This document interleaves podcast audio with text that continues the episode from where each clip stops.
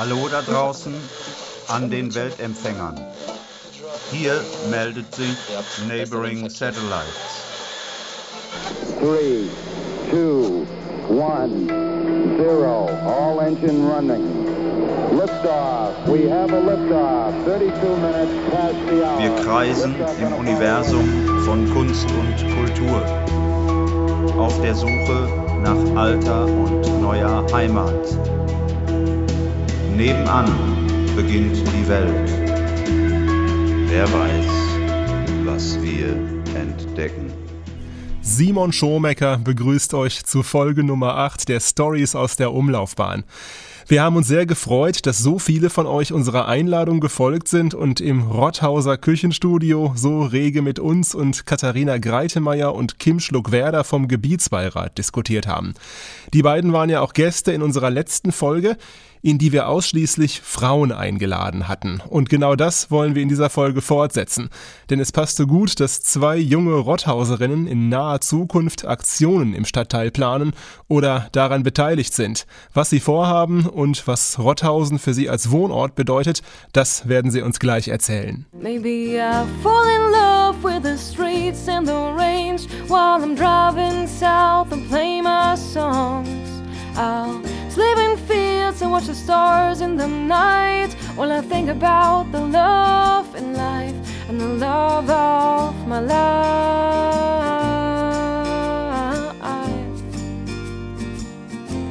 The love of my life. The love in life. Das ist Musik von der Gelsenkirchener Singer-Songwriterin Christine Sophie die vielen von euch bekannt sein wird durch unseren Podcast oder auch von der Eröffnungsveranstaltung zu Neighboring Satellites. Christine Sophie hat kürzlich ihr erstes Album Nights on Earth rausgebracht. Und sie wird es bestimmt am 23. April dabei haben, wenn sie auf dem nächsten Heimatabend im Küchenstudio spielt. Wie ihr das von uns gewohnt seid, wird der Heimatabend aber kein reines Konzert. Diesmal haben wir die junge Rotthauser Fotografin Sophia Dorra eingeladen. Sie ist die Tochter von dem Designer und Musiker Daniel Dorra, den wir hier auch schon im Podcast zu Gast hatten. Sophia wird ab dem 23. April einen Teil ihrer Bilder im Küchenstudio präsentieren und ihr könnt ihr natürlich Fragen dazu stellen. Genau wie ich das vor kurzem gemacht habe. Ich wollte von Sophia zuerst wissen, wie sie zur Fotografie gekommen ist. Also ich habe schon immer super gerne fotografiert. Schon als Kind habe ich öfter die Kamera in die Hand genommen und dann bei Familienfeiern oder auf Klassenfahrten fotografiert. Und dann bin ich ins Auslandssemester nach Antwerpen gegangen und hatte da einen Kurs, der hieß Photojournalism. Und da war es eben die Aufgabe, verschiedene Assignments zu lösen zum Beispiel eine Porträtreihe, eine Creative Artsy Reihe und dann sollten wir die Fotos auf dem Instagram-Account hochladen. Den habe ich dann auch weitergeführt als einzige aus dem Kurs und seitdem ist die Fotografie so ein bisschen mehr Teil meines Lebens geworden und begleitet mich. Also das heißt, du hast die Fotografie seitdem professionalisiert nach und nach, oder? Natürlich bin ich noch nicht 100% professionell. Ich mache es immer noch mehr hobbymäßig, aber dann kommen schon teilweise Leute auf einen zu, die darauf aufmerksam geworden sind, über Bekannte oder Freunde. Und ab und zu habe ich dann auch schon die ein oder anderen kleinen Aufträge bekommen, genau. Das heißt, du hast dir auch eine bessere Kamera mal zugelegt, eine Spiegelreflexkamera oder womit fotografierst du? Also ich habe keine Spiegelreflex, aber eben so eine voll digitale Kamera. Genau, habe ich mir zu Weihnachten gewünscht und dann auch jetzt mittlerweile schon ein zweites Objektiv dazu gekauft und Zubehör habe ich mir dann auch noch dazu geholt und das wächst dann immer weiter und mittlerweile auch ein bisschen professioneller in dem Bereich. Du hast gerade gesagt, du hättest schon Freunde, Bekannte von dir fotografiert. Das heißt, Menschen sind einfach deine bevorzugten Motive oder was würdest du sagen, sind die Motive, die du am meisten ablichtest? Also ich würde schon sagen, dass ich am liebsten Menschen fotografiere, weil ich das einfach super interessant finde, mit verschiedenen Gesichtern in Fotos zu spielen. Natürlich lichte ich auch gerne Gebäude oder interessante Architektur ab, aber größtenteils eigentlich schon Menschen, das ist so das, was mich am meisten fasziniert. Gesichter, die so Ecken und Kanten haben, finde ich interessant und wenn ich dann mit den Leuten fotografiere, dass die mir dann natürlich auch ihre Geschichte so ein bisschen erzählen und dass ich dann ja darauf abgestimmt so die Bilder auch schieße. Äh, an welchen Orten fotografierst du denn dann vornehmlich? Also natürlich habe ich hier viel in Gelsenkirchen fotografiert, aber auch ja, generell im Ruhrgebiet ganz viel bin ich unterwegs, weil die meisten Leute, die ich fotografiere oder mit denen ich fotografiere, natürlich auch aus der Gegend kommen. Aber wenn ich unterwegs bin, dann nehme ich natürlich auch immer meine Kamera mit und äh, so entstehen auch viele Bilder dann mal in anderen Städten oder in Antwerpen zum Beispiel, da hat es ja alles angefangen. Berlin habe ich gesehen auch, ne? Richtig, einen Urlaub in Berlin habe ich gemacht, da habe ich die Kamera natürlich mitgenommen, weil Berlin hat einfach so viel zu bieten. So ein bisschen teilweise Gelsenkirchen in groß, ne? also es gibt ja da so Ecken, die mich auch an Gelsenkirchen erinnern und deswegen. Und dann hast du da Leute einfach mal angesprochen, die du fotografiert hast, oder? Da hast du auch Freunde da wohnen? Also ich habe auch Freunde da gehabt, mit denen ich dann unterwegs war. Und wenn ich dann auf der Straße fotografiere, dann ist es meistens nicht so, dass ich Leute explizit anspreche, sondern dass ich einfach so in der Masse fotografiere und dann da so Zufallsbilder entstehen. Das mit dem Ansprechen der Leute auf der Straße, das ist noch ein Projekt von mir, das vielleicht mal in Zukunft kommt. Du hast jetzt gerade eben schon gesagt, Gelsenkirchen und Ruhrgebiet sind Orte, an denen du viel fotografierst, eben weil du ja auch aus Rotthausen gebürtig kommst. Welche Rolle spielt denn so deine Heimat für dich als Motivgeber? Also Gelsenkirchen hat ja auch teilweise sehr roughe und sehr dreckige Ecken und genau das gefällt mir eben auch so gut. Also dieses urbane und dieses äh, teilweise abgerockte, das liebe ich auf den Bildern auch darzustellen. Deswegen, also da spielt Gelsenkirchen schon ein bisschen eine Rolle in meiner Bildgebung weil so reine und cleane Motive gefallen mir jetzt nicht so gut, wenn es um Stadt geht, sondern alles in allem würde ich schon sagen, dass mir das abgerockte Urbane am besten gefällt. Wenn du äh, in Gelsenkirchen fotografierst, was ist dir dann bei der äh, Bildgestaltung von diesen ja dir oder auch anderen Leuten, die jetzt von hier kommen, sehr vertrauten Motiven wichtig? Vielleicht auch der Blickwinkel oder bestimmte Details, die man so im Vorbeigehen vielleicht gar nicht bemerkt? Wenn ich jetzt am Musiktheater oder beim Hans-Sachs-Haus fotografiere, dann stelle ich mich natürlich nicht mit meiner Kamera davor wie eine Touristin und mache da einfach ein Bild von vorne, sondern mir ist dann schon wichtig, aus verschiedenen Winkeln zu fotografieren, mal ein bisschen tiefer zu gehen, von unten oder so kleine Details einzufangen, wie wenn der weiße Riese sich im Musiktheater in den Fensterscheiben spiegelt. Also solche kleinen Details machen es dann aus. Ich hatte ein Bild gesehen vom Weißen Riesen, wo du nur die eine Fassade und einen bewölkten Himmel hast. Das fand ich sehr interessant. Genau, so dann den ganzen Riesen abzulichten, wäre mir dann schon zu langweilig. Und deswegen, wenn ich dann so sehe, ach, der Himmel, das passt alles gerade so schön, dann hole ich die Kamera raus. Du wirst ja auch bald eine Ausstellung mit Fotos von dir im Rotthauser Küchenstudio geben, bei den Neighboring Satellites. Welche Motive möchtest du denn dort zeigen und warum? Bei der Ausstellung möchte ich natürlich schon so ein bisschen mehr auf Gelsenkirchen eingehen. Es geht ja auch hauptsächlich um Gelsenkirchen hier, also um Rotthausen auch. Deswegen will ich schon versuchen, die Bilder aus Gelsenkirchen nochmal so ein bisschen aufzuarbeiten und einfach die Stadt auch aus einem anderen Blickwinkel so ein bisschen zu beleuchten. Und hauptsächlich auch Porträts. Also Porträts und Gelsenkirchen, vielleicht so eine Mischung daraus. Architektur und Leute eben deine Spezies. Genau. Gibt es denn noch irgendwelche Orte, speziell in deinem Stadtteil oder auch in der gesamten Stadt, die du in Zukunft vielleicht gern noch mehr ins fotografische Licht rücken möchtest und warum? Ich habe auf jeden Fall vor, noch mal so ein bisschen mich treiben zu lassen, durch die Straßen zu laufen und einfach das einzufangen, was mich gerade inspiriert und einfach Ecken, wie gesagt, die so ein bisschen ihre Dreckigkeit und ihre Abgerocktheit haben. Und Gelsenkirchen hat da noch einiges zu bieten, auf jeden Fall. Der Rotthauser Fotografin Sophia Dorrer liegt es sehr am Herzen, sowohl ihren Stadtteil als auch den Rest Gelsenkirchens aus ungewohnten Blickwinkeln zu zeigen. Wir dürfen also gespannt sein, welche Bilder Sophia für die Ausstellung im Küchenstudio aussuchen wird, die wir am 23. April auf dem Heimatabend eröffnen.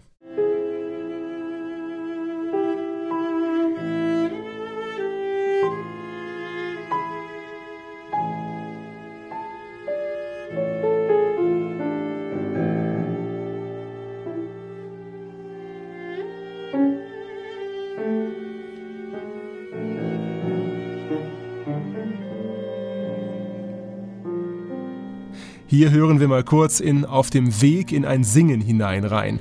Das ist ein Stück von dem in Rotthausen lebenden Komponisten Michael M. Walter. Und er ist vor wenigen Wochen in der Gelsenkirchener Flora uraufgeführt worden. Michael ist verheiratet mit der Museumspädagogin Barbara Walter, die ihren Mann bei all seinen Projekten unterstützt. Die beiden haben drei Kinder und planen darum gerade ihren Umzug in eine größere Wohnung, die auch in Rotthausen liegt. Da wollte ich von Barbara doch mal wissen, weshalb sie gerne im Stadtteil bleiben möchten.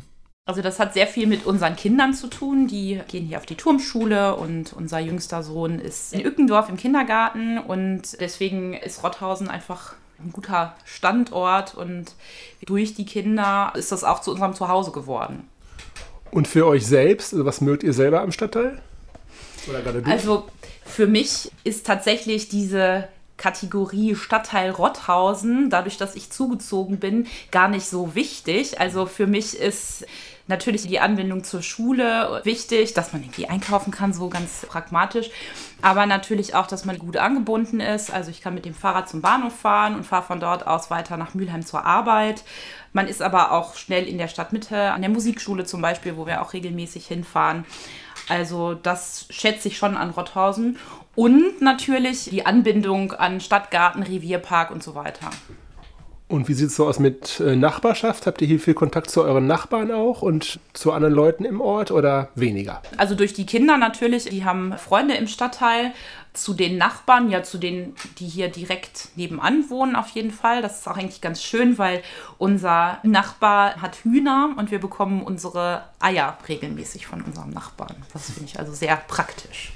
Und du hast gerade jetzt gesagt, dass du in Mülheim an der Ruhr arbeitest, genauer gesagt äh, am Stadtmuseum als Museumspädagogin. Hast dann also auch täglich so mit der Kulturvermittlung zu tun. Gibt es denn vielleicht so bestimmte Dinge aus deiner Arbeit, die du auch hier im Stadtteil oder auch zu Hause einbringst? Oder sagst du dann so, wenn ich Feierabend habe, dann will ich auch meine Ruhe haben? Naja, also ich weiß nicht, wenn man mit Kultur sein Geld verdient oder im Kulturbereich, dann kann man ja Arbeiten und Leben irgendwie nicht so ganz genau voneinander trennen. Es ist jetzt aber nicht so, dass ich mit meinen Kindern hier irgendwelche Kunstvermittlungsangebote zu Hause mache. Aber die haben natürlich schon an dem einen oder anderen Workshop im Museum teilgenommen und wir gehen natürlich auch ins Kunstmuseum. Natürlich nicht nur nach Mülheim, sondern auch nach Gelsenkirchen und in andere. Aber du hast äh, jetzt momentan durch die Kinder und so weiter jetzt nicht viel Zeit, hier noch was Eigenes zu machen oder so. Also, dass ich jetzt hier konkret im Stadtteil was mache, das gerade nicht. Aber ich fände es gut, wenn es eine Jugendkunstschule oder was in der Art auch im Gelsenkirchener Süden geben würde. Es gibt zwar die Kunstschule ja in Erle, aber das ist natürlich für alle Menschen, die hier im Gelsenkirchener Süden wohnen, auch immer irgendwie mit einer Fahrzeit verbunden. Und das fände ich zum Beispiel super, wenn man das im Stadtteil irgendwie etablieren könnte wo du dich dann selbst auch beim Aufbau beteiligen würdest, wenn du da Zeit hättest. ja, wenn ich Zeit hätte, würde ich das machen. Nein, aber würde ich tatsächlich auch machen. Ja. Momentan, wo wir schon bei Kultur sind, laufen ja die Vorbereitungen auf einen Neueinlauf der tönenden Stadt. Mhm. Ein Projekt, das ja schon im letzten Jahr stattfinden sollte. Dein Mann, also Michael Walter, Komponist, der in unserer ersten Folge von den Stories aus der Umlaufbahn schon vorgekommen ist, der ist da stark mit eingebunden bei der Tönenden Stadt und du ja auch. Jetzt noch mal kurz, worum geht es bei dem Projekt genau? Also die Tönende Stadt ist ein Herzensprojekt eines anderen Komponisten, Michael Gees, der die Idee schon seit über 15 Jahren mit sich herumträgt. Und es geht bei der Tönenden Stadt darum, alle Menschen einzuladen, gemeinsam zu musizieren. Und es ist ein sogenanntes partizipatives Projekt, also das heißt, jeder kann mitmachen und das Projekt entsteht im Prinzip dadurch, dass alle mitmachen. Und es geht gar nicht darum, dass man irgendwie virtuos musizieren kann, sondern wer irgendwie ein paar Akkorde auf der Gitarre spielen kann oder quasi seine Stimme als Instrument einsetzen kann, kann gerne mitmachen. Und mein Mann Michael und Michael Gees werden dann quasi als ja, Komponisten des Augenblicks, die verschiedenen Musikerinnen und Musiker die verschiedenen Stimmen zusammenbringen. Also man kann sich anmelden, zum einen über das Anmeldeformular auf der Website, man kann uns aber auch eine E-Mail schreiben oder uns auch anrufen. Das ist ganz wichtig, damit wir ungefähr wissen, mit wem wir es zu tun haben. Man kann uns natürlich auch einladen, die Probe von einem Chor oder von einem Ensemble zu besuchen, um quasi dieses Prinzip der tönenden Stadt mal auszuprobieren. Und welche Aufgaben übernimmst du jetzt konkret bei der tönenden Stadt oder bei der Vorbereitung? Also ich bin quasi für den ganzen administrativen Teil äh, zuständig als Produktionsleitung für die finanzielle Abwicklung. Wir haben verschiedene Förderanträge gestellt und ich betreue das Ganze quasi so ein bisschen organisatorisch aus dem Hintergrund. Am 10.09. dieses Jahres soll dann ja auch das komplette Endprodukt, die tönende Stadt, in der Altstadt nach Möglichkeit stattfinden. Und es gibt in der nächsten Zeit immer wieder mal Proben auch dafür. Äh, eine davon auch in Rotthausen. Was ist denn das Besondere an diesen Proben und wie kann man denn da mitmachen? Wir mussten bedingt durch die Pandemie das Projekt ein paar Mal anpassen und umstricken. Und wir haben uns jetzt dazu entschlossen, öffentliche Proben in Form von Flashmobs zu veranstalten. Und wir werden also in verschiedenen Orten in Gelsenkirchen, auf dem Heinrich-König-Platz, auf dem Neustadtplatz und eben auf dem Ernst-Käsemann-Platz in Rotthausen quasi zu so kleinen tönenden Dörfern einladen, um dieses gemeinsame Musizieren schon mal auszuprobieren. Und alle, die da mitmachen, sind dann eingeladen, eben am 10.9. in die Innenstadt zu kommen, auf den Heinrich-König-Platz und da quasi die Stadt zum Klingen zu bringen. Sprich, die tönenden Dörfer können schon mal so einen Eindruck vermitteln, worum es dann ungefähr geht, was man sich darunter vorstellen kann. Richtig, ganz genau. Barbara Walter sorgt mit dafür, dass die tönenden Dörfer Gelsenkirchens am 10. September zu einer tönenden Stadt zusammenwachsen. Und wenn ihr dabei helfen wollt, indem ihr in Rotthausen beim Proben Flashmob mitmacht, er findet am Samstag, 21. Mai um 11 Uhr auf dem Ernst-Käsemann-Platz statt. Infos dazu, wie ihr euch anmelden könnt und was ihr beachten müsst, findet ihr auf www.dietönendestadt.com. Und aus unserer Podcast-Küche höre ich hier gerade Töne, die sehr stark nach leckerem Essen klingen. Lisa Schumacher dirigiert hier mal wieder gefühlvoll das Kücheninventarorchester. Lisa, was gibt es denn jetzt? Ja, Tag, ey. Ach, mein lieber Scholli. Du schon wieder? Wird das jetzt zur Gewohnheit, oder was? Also nicht, dass mich das stören würde, ne? Ja. Was gibt heute? Guck mal ganz genau hin, was ich hier mach. Nach was sieht das denn aus? Das ist was, das jeder kennt. Und angeblich ist das der Hausfrau liebste Beschäftigung. Ja klar. Schon in den frühen Morgenstunden, ne? Bütterchen schmieren tu ich hier. Ja, da beömmelst du dich, ne? Findest du witzig. Bütterchen. Im Alltagsmund auch Butterbrot genannt. Man kennt's auch unter Knifte, Dubbel, Bämme, Stulle und Wumm. Ein Butterbrot ist ein mit Butter bestrichene Scheibe Brot. Aber, und jetzt halte ich fest, Buddha muss nicht zum Belach gehören. Kann ich gar nicht verstehen. Die gehört da einfach druff. Aber da darf auch mehr druff sein als nur Buddha. Woher das Bütterchen kommt, willst du wissen? Boah, ey. Keine Ahnung. Aber sicher ist, dass schon dieser Goethe-Bütterchen mit seine Blagens gemampft hat. Und auch dieser Martin Luther, der Typ mit der Kirche, ne? Weiße, oder? Der hat auch schon von der Bütterchen berichtet. Hätte nicht gedacht, ne? Unter Tage hat man meist immer so Dubbel gehabt. Hä? Was das jetzt schon wieder ist? Du verstehst auch nur Bahnhof, ne? Kommst wohl nicht hier weg, wa? Das ist ein Bütterchen, aber zusammengeklappt. Da hast du dann auch nicht so viel Kohlestaub drauf. Aber ein Double eignet sich auch hervorragend als Pausenbrot für die Blagens in der Schule. Oder halt für andere Erwachsene für eine Maloche. Dazu noch ein lecker Äpfelchen in Spalten geschnitten. Schön alles gemacht von Mutter, ne? Von wem auch sonst. Jetzt geh mir mal hier nicht so auf für Pimpanellen und geh mich mal aus dem Weg. Dann kann ich dir auch mal was zeigen. Hier. Das kann alle da drauf. Wurst, Käse, Marmelade und wenn du lustig bist, ne? Dann auch Bratkartoffeln und Rührei. Ich mein, ich mach meins ja am liebsten, wenn da noch daumendick Butter drauf ist. Ist so ein richtiger Klassiker hier im Pott. Weißt du, was mir da nur einfällt?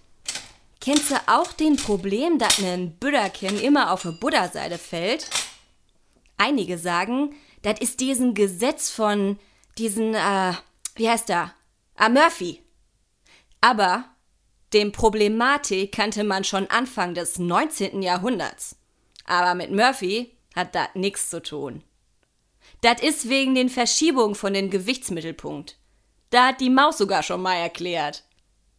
Von den Höhe her reicht da auch so einen handelsüblichen Küchentisch. So für eine Drehung auf der Buddha-Seite, ne? Kennen wir alle. Ne. Ich laber hier kein Kokolores. Das ist alles wahr. Es gibt sogar den Tag des deutschen Buddha-Brotes. Der wurde 1999 von der Zentrale Marketinggesellschaft der deutschen Agrarwirtschaft eingeführt. Aber 2008 haben sie den schon wieder gestrichen. Da haben sie sich nämlich aufgelöst. Das war immer am letzten Freitag im September. Da hast du überall an den Bahnhöfe gratis Büderken bekommen. So, da hast du. Bütterchen schön mit Daumendick Buddha drauf. Belach kannst du dir selber aussuchen. Hab alles hier, was dat Herz begehrt. Kannst du dir oben noch so einen Olivenkringel drauflegen, so als kulinarisches Leckerchen, wenn du dat machst, ne? So. Jetzt ist aber mal Schicht im Schacht hier. Guten